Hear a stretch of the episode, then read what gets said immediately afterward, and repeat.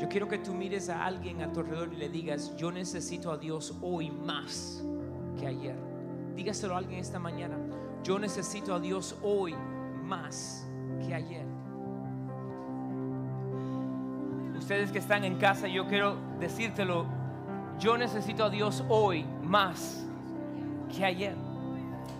Pueden tomar su asiento en esta mañana, pero necesitamos recordarnos de una cosa. We need His presence. Necesitamos de su presencia. Y no es como nosotros queremos, sino como Él quiera. ¿Y puedo decirte algo? Dios siempre responde. A veces no responde como nosotros queremos. Y en nuestra humanidad, a veces cuando vemos la respuesta que no es la que nosotros queremos, lo ponemos en la categoría que Dios no contestó. Pero a veces la respuesta de Dios es no es el momento, no es el tiempo. A veces la respuesta de Dios es simplemente un no. Y en esta mañana yo estaba leyendo la palabra en mi tiempo de devocional.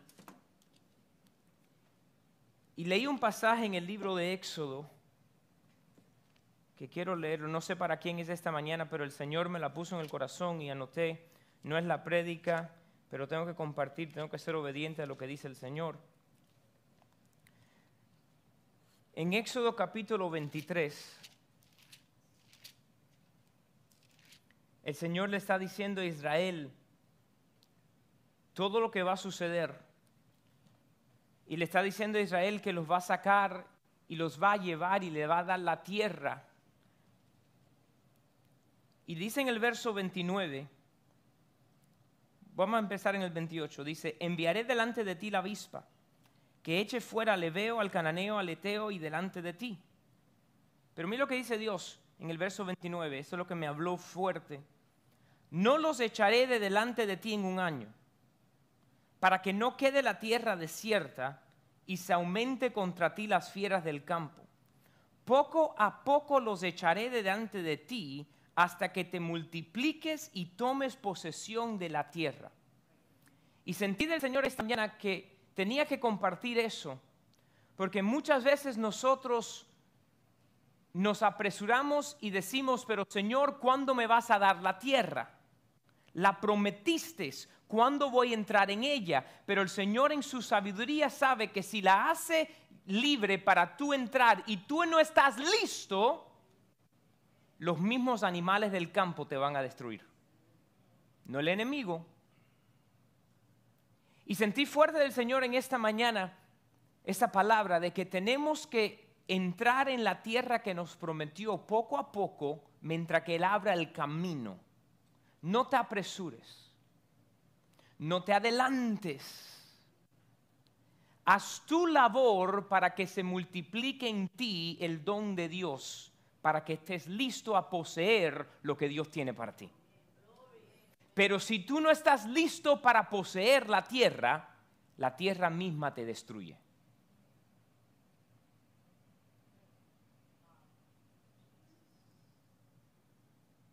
Nosotros a veces, we want it now ahora. Lo quiero ahora. Pero el cogerlo ahora destruye o puede destruir tu vida, tu llamado, tu propósito, tu familia y el plan perfecto de Dios para ti. Así que si estás en un tiempo donde tú estás entrando a conquistar la tierra que Dios te ha prometido, espera y entra mientras que Él vaya abriendo el camino ¿Para qué? Para que la tierra sea de tu posesión para siempre.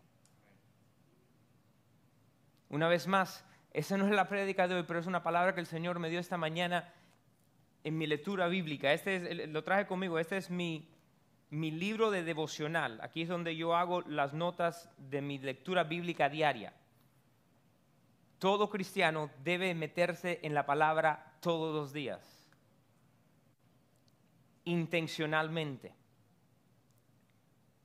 y les doy un tip en esta mañana. Se me va la palabra en español. Pero la entendieron. Si no tienes una libreta para anotar lo que Dios te muestra cuando tú lees la Biblia, adquiere una. Si no tienes el dinero, habla con nosotros por el servicio. Tenemos ahí libreta, te la regalo. Pero anota lo que Dios te habla. Y después regresa lo que Dios te habló. Porque déjame decirte, Dios quiere hablarte. Individualmente a ti. Simplemente tenemos que estar listos para escucharla. Amén. Gloria a Dios. Gloria a Dios. Dale un aplauso al Señor esta mañana. Tal vez usted está aquí hoy por primera vez o está sin sintonía por la internet, en la internet por primera vez. Mi nombre es Pastor David, yo soy el pastor principal de la iglesia 3W.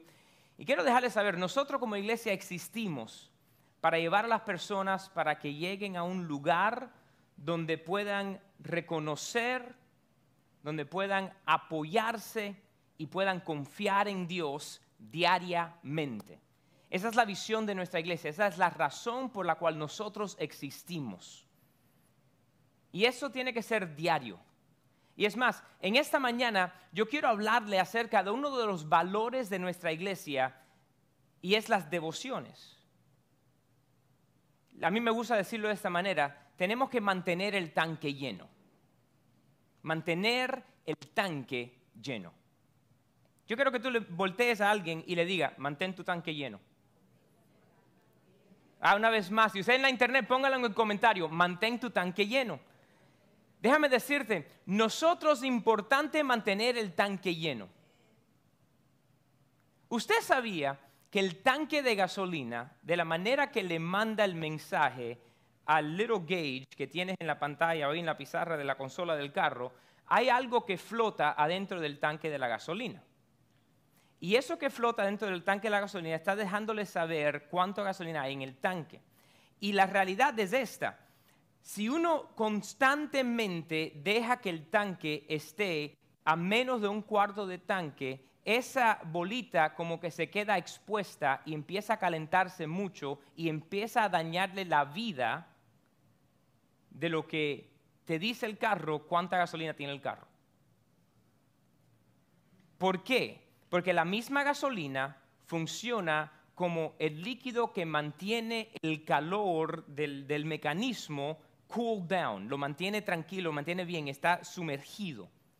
Y nosotros constantemente manejamos con el tanque de gasolina en empty, ¿verdad?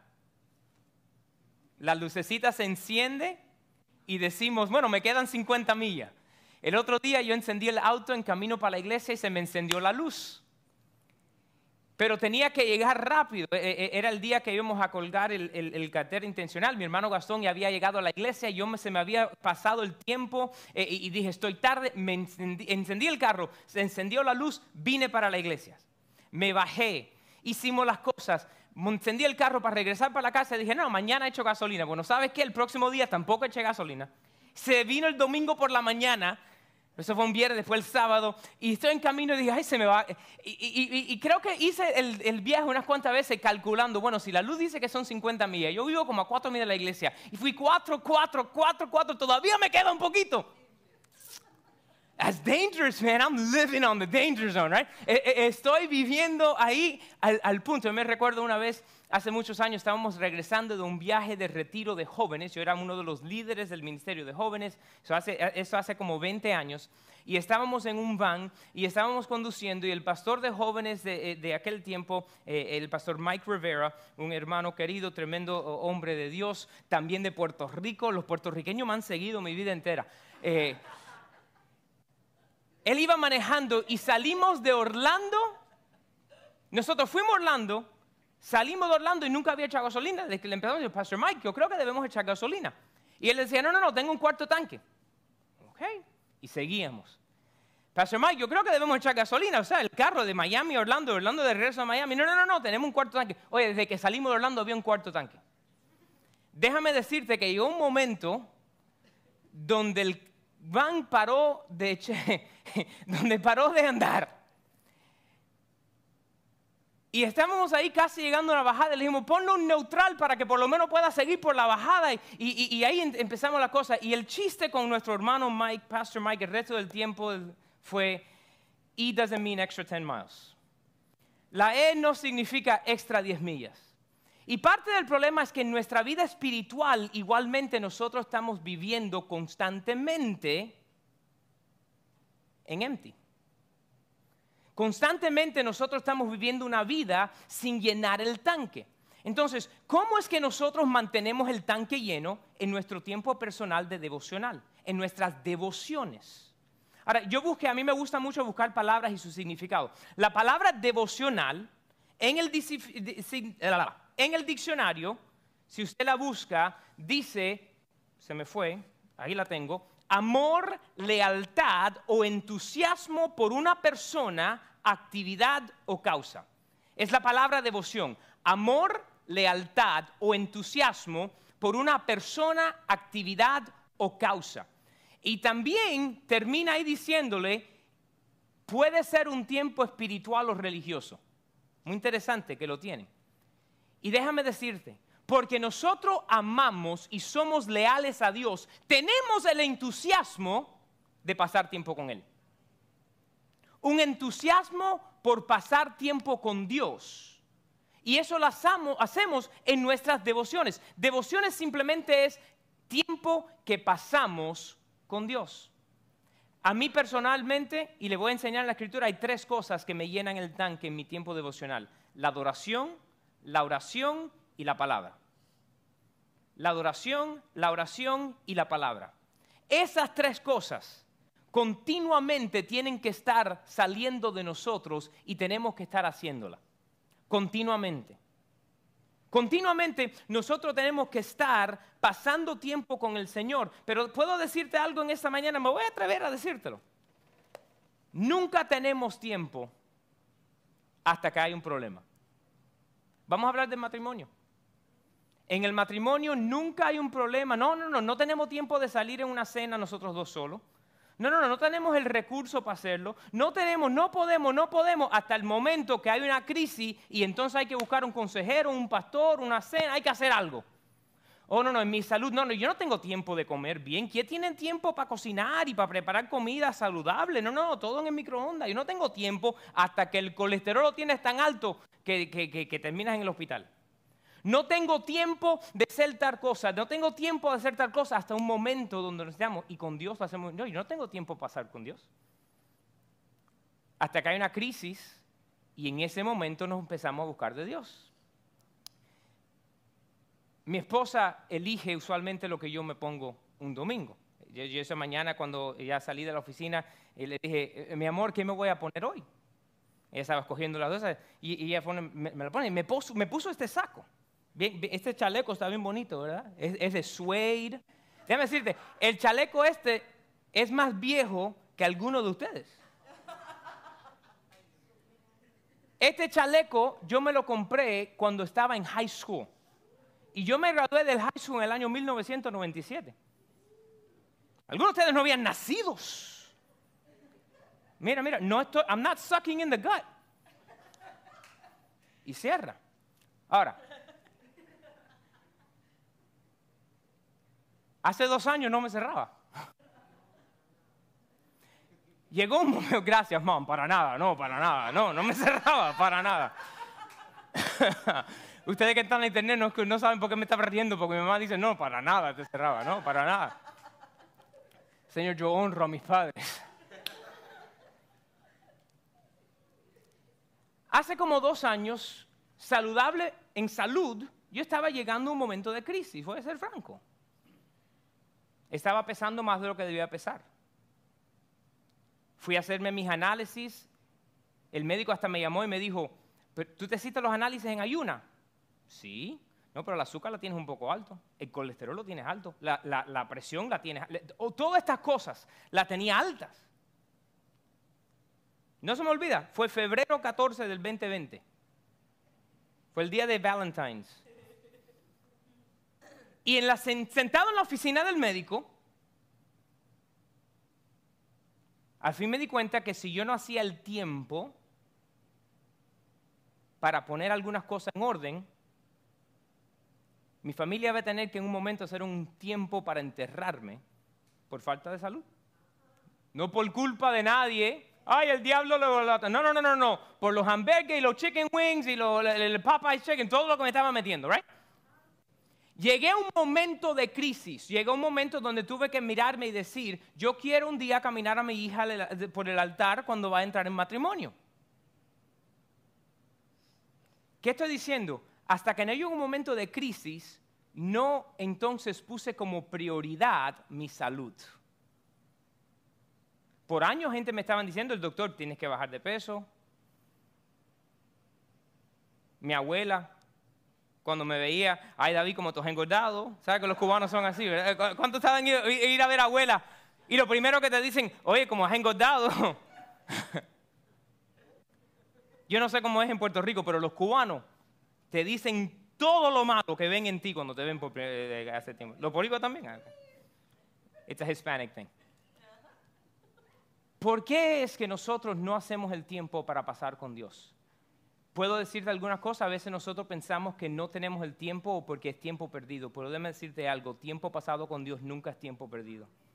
Es más, el tiempo que tú pasas con Dios te multiplica el tiempo. Te multiplica, te multiplica el tiempo. El tiempo que tú pasas en adoración, el tiempo que tú pasas orando, el tiempo que tú pasas en la palabra, eso multiplica tu tiempo. Mateo 4:4, mira lo que Jesús dice cuando el enemigo lo tienta. El enemigo le dice, tú tienes hambre, 40 días de ayuno. Yo paso cuatro horas sin comer y tengo hambre, menos de 40 días en ayuno. Y le dice, si tú eres el Hijo de Dios, coge estas piedras, conviértela en pan. Jesús le responde, escrito está, no solo de pan vivirá el hombre, sino de toda palabra que sale de la boca de Dios. Escrito está. ¿Por qué dijo Jesús escrito está? Porque esos pasajes existen en Deuteronomio. Jesús conocía la palabra y usó la palabra para defenderse contra la tentación. Y en aquel entonces no había Google. La mayoría de los cristianos, cuando tenemos una circunstancia, versículos de Biblia acerca de la desesperación. Versículos de Biblia acerca de la eh, eh, eh, depresión, whatever, right? buscamos para ver. No, no, Jesús se la sabía. Y tú entonces combatir la tentación. Yo anoté esto en esta mañana, quiero que lo anoten. Nosotros vivimos de la palabra de Dios. Vivimos de la palabra de Dios. Romanos capítulo número 10, verso 17. Romanos 10, 17 nos dice así, que nosotros, nuestra fe crece de cada palabra que procede de la boca de Dios. Nos edificamos en nuestra fe en la palabra de Dios. ¿Sabe qué es muy triste? Muchos de nosotros leemos devocionales escritos por pastor fulanito de tal.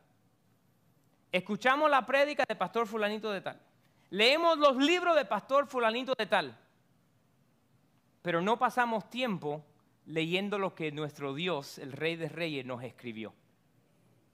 Pasamos el tiempo alimentándonos de lo que Dios le mostró a toda la otra gente, en vez de alimentarnos de lo que dice Dios. Yo lo anoté de esta mañana, de esta manera. La palabra de Dios edifica nuestra fe. La palabra de Dios edifica nuestra fe. No, yo no tengo la fe para eso. Métete en la palabra, porque la palabra de Dios edifica tu fe. It builds your faith. It strengthens your faith. ¿Sabes algo? Ayer yo me comí como cuatro o cinco donuts de Krispy Kreme.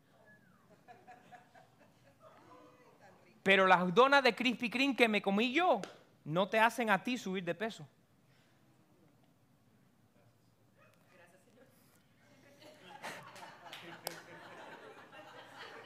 Mira, lo que noté, te va a salir en la pantalla. Tú no subes de peso por lo que yo como. ¿Y cómo tú crees que vas a crecer en tu propósito y llamado de Dios de lo que Dios le mostró a otro pastor o a otro creyente? We can't.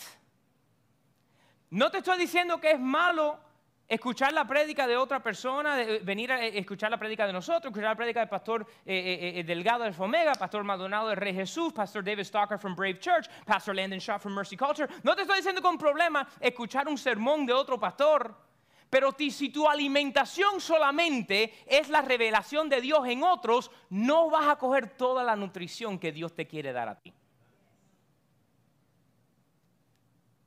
Es clave para mantener el tanque lleno que nosotros pasemos tiempo en la palabra de Dios personalmente y diariamente.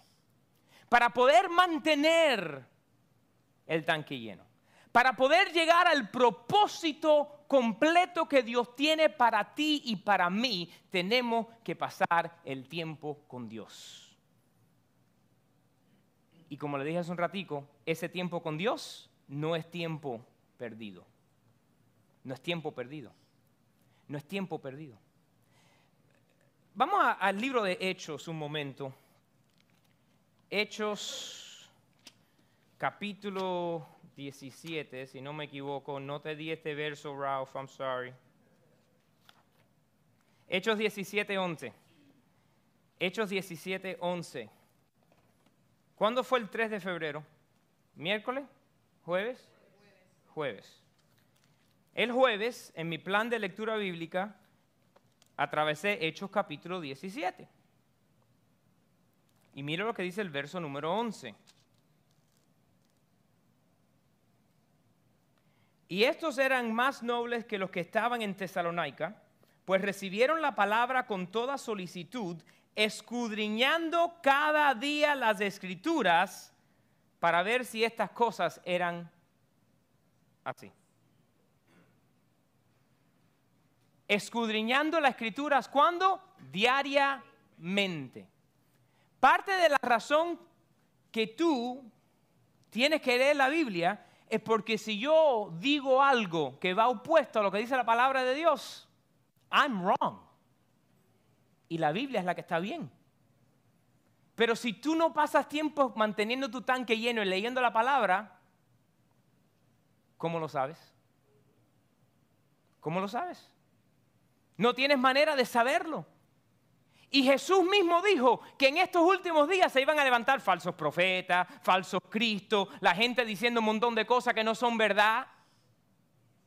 Cada vez que alguien me manda, ay, mira la prédica fulanito de tal, alguien que nunca he escuchado, siempre le digo, asegúrate, asesórate bien quién es esa persona ante que tú escuches si es algo que tú debes escuchar de ellos.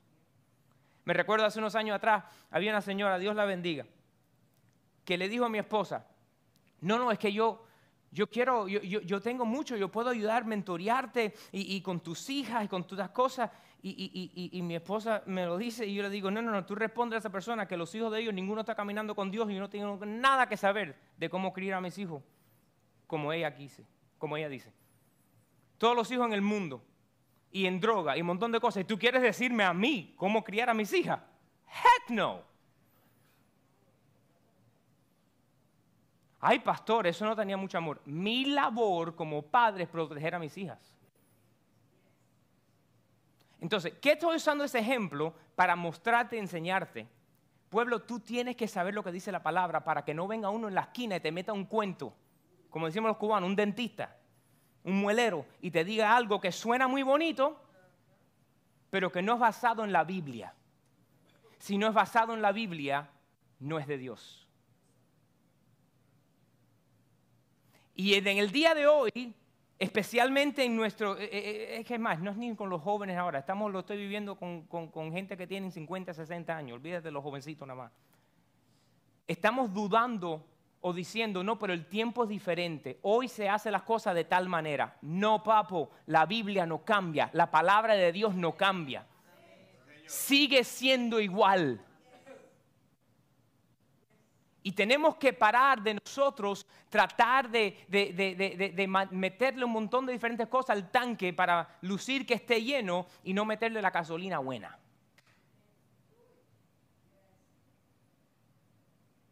Tenemos que mantener el tanque lleno. Y lo hacemos en la palabra de Dios. Lo hacemos orando. Mira lo que dice Lucas 18.1. Lucas 18.1, Jesús le dice a los discípulos, también les refirió Jesús una parábola sobre la necesidad de orar siempre. No cuando te hace falta algo, siempre.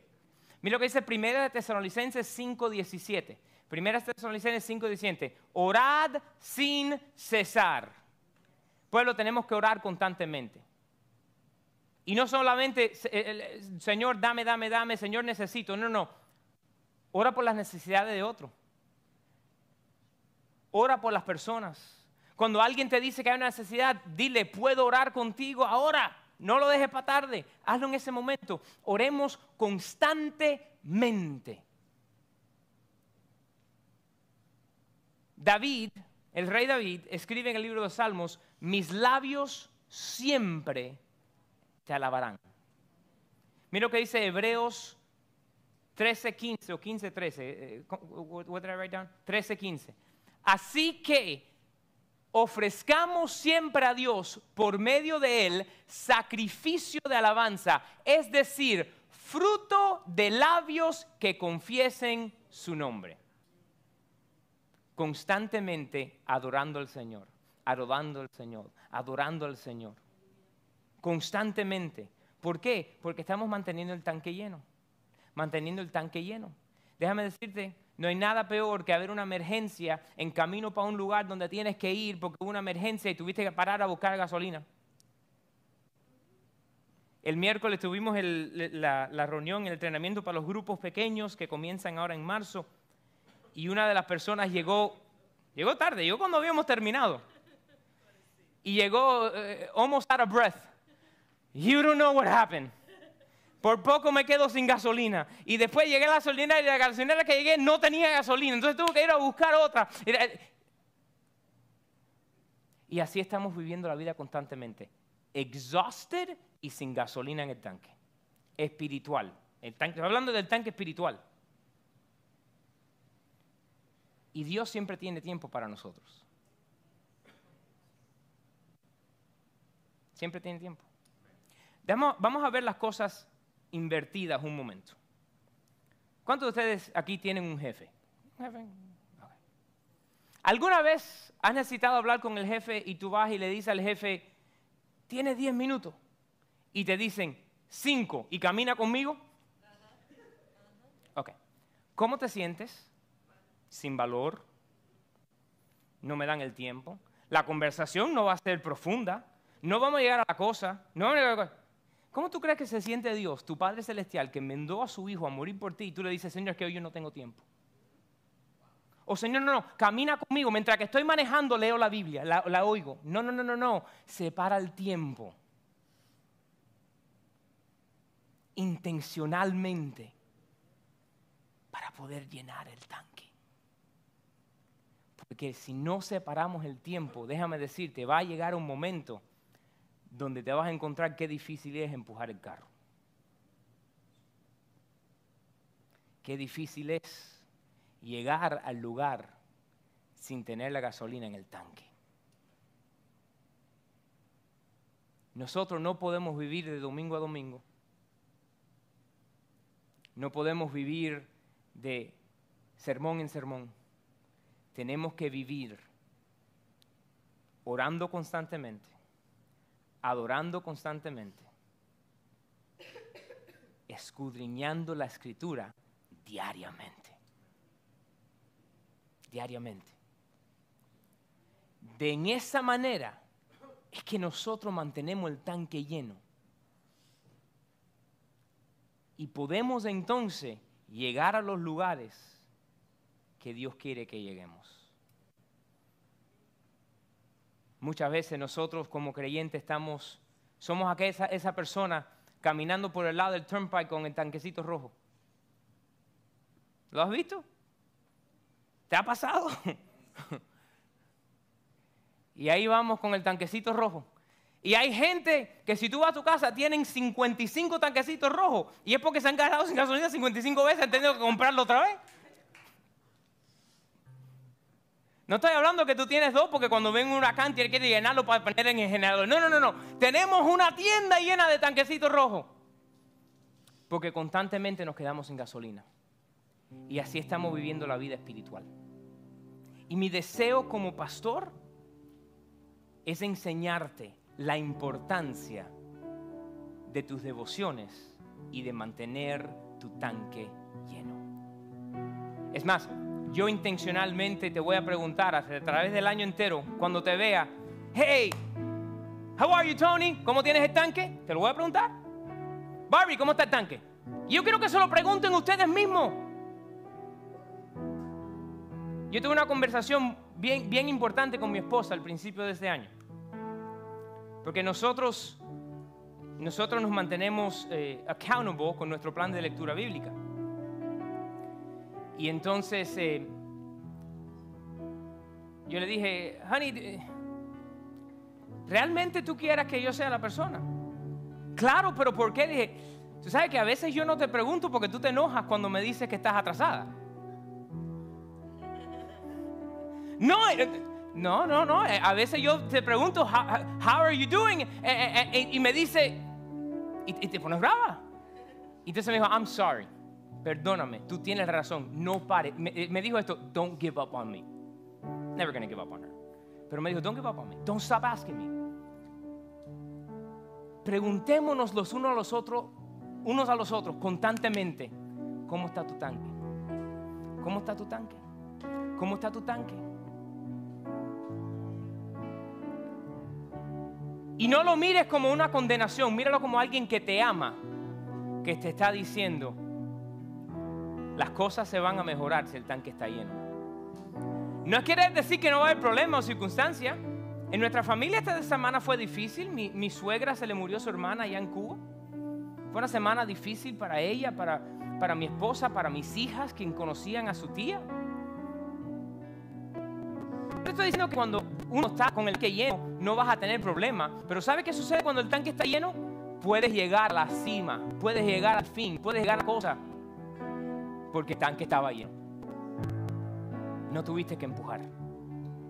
Pongámonos en pie en esta mañana. Señor, sabemos que tú no eres el jefe que nunca tiene tiempo, sino tú eres el rey por excelencia que siempre nos extiende y nos dice, ven hijo, habla conmigo.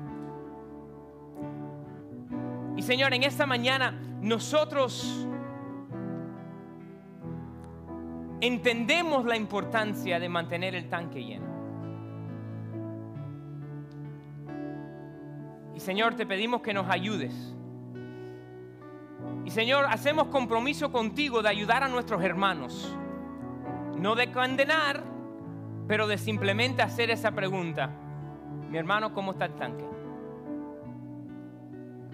Y Señor, yo sé que cuando a mí me lo pregunten, me va a traer gozo porque sé la que persona me ama suficiente para preguntar. Señor, nosotros